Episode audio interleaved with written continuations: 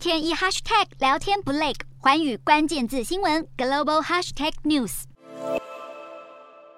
日本首相岸田文雄在二十四号宣布进一步放宽入境限制。日本目前的入境政策是 G7 成员国中最严格的。岸田表示，考虑到各国感染状况和经济需求，要逐步争取和 G7 成员相同程度的顺畅入境。但是日本本土疫情依旧严峻，在二十四号新增超过二十四万人，连岸田自己都确诊，正在疗养中。在日本放宽入境管制的同一天，新加坡也为松绑防疫踏出了重要一步。新加坡政府也同时宣告，从二十九号开始，就算没有完整接种疫苗，只要在入境新加坡的前两天取得筛检阴性证明，就不必再隔离七天。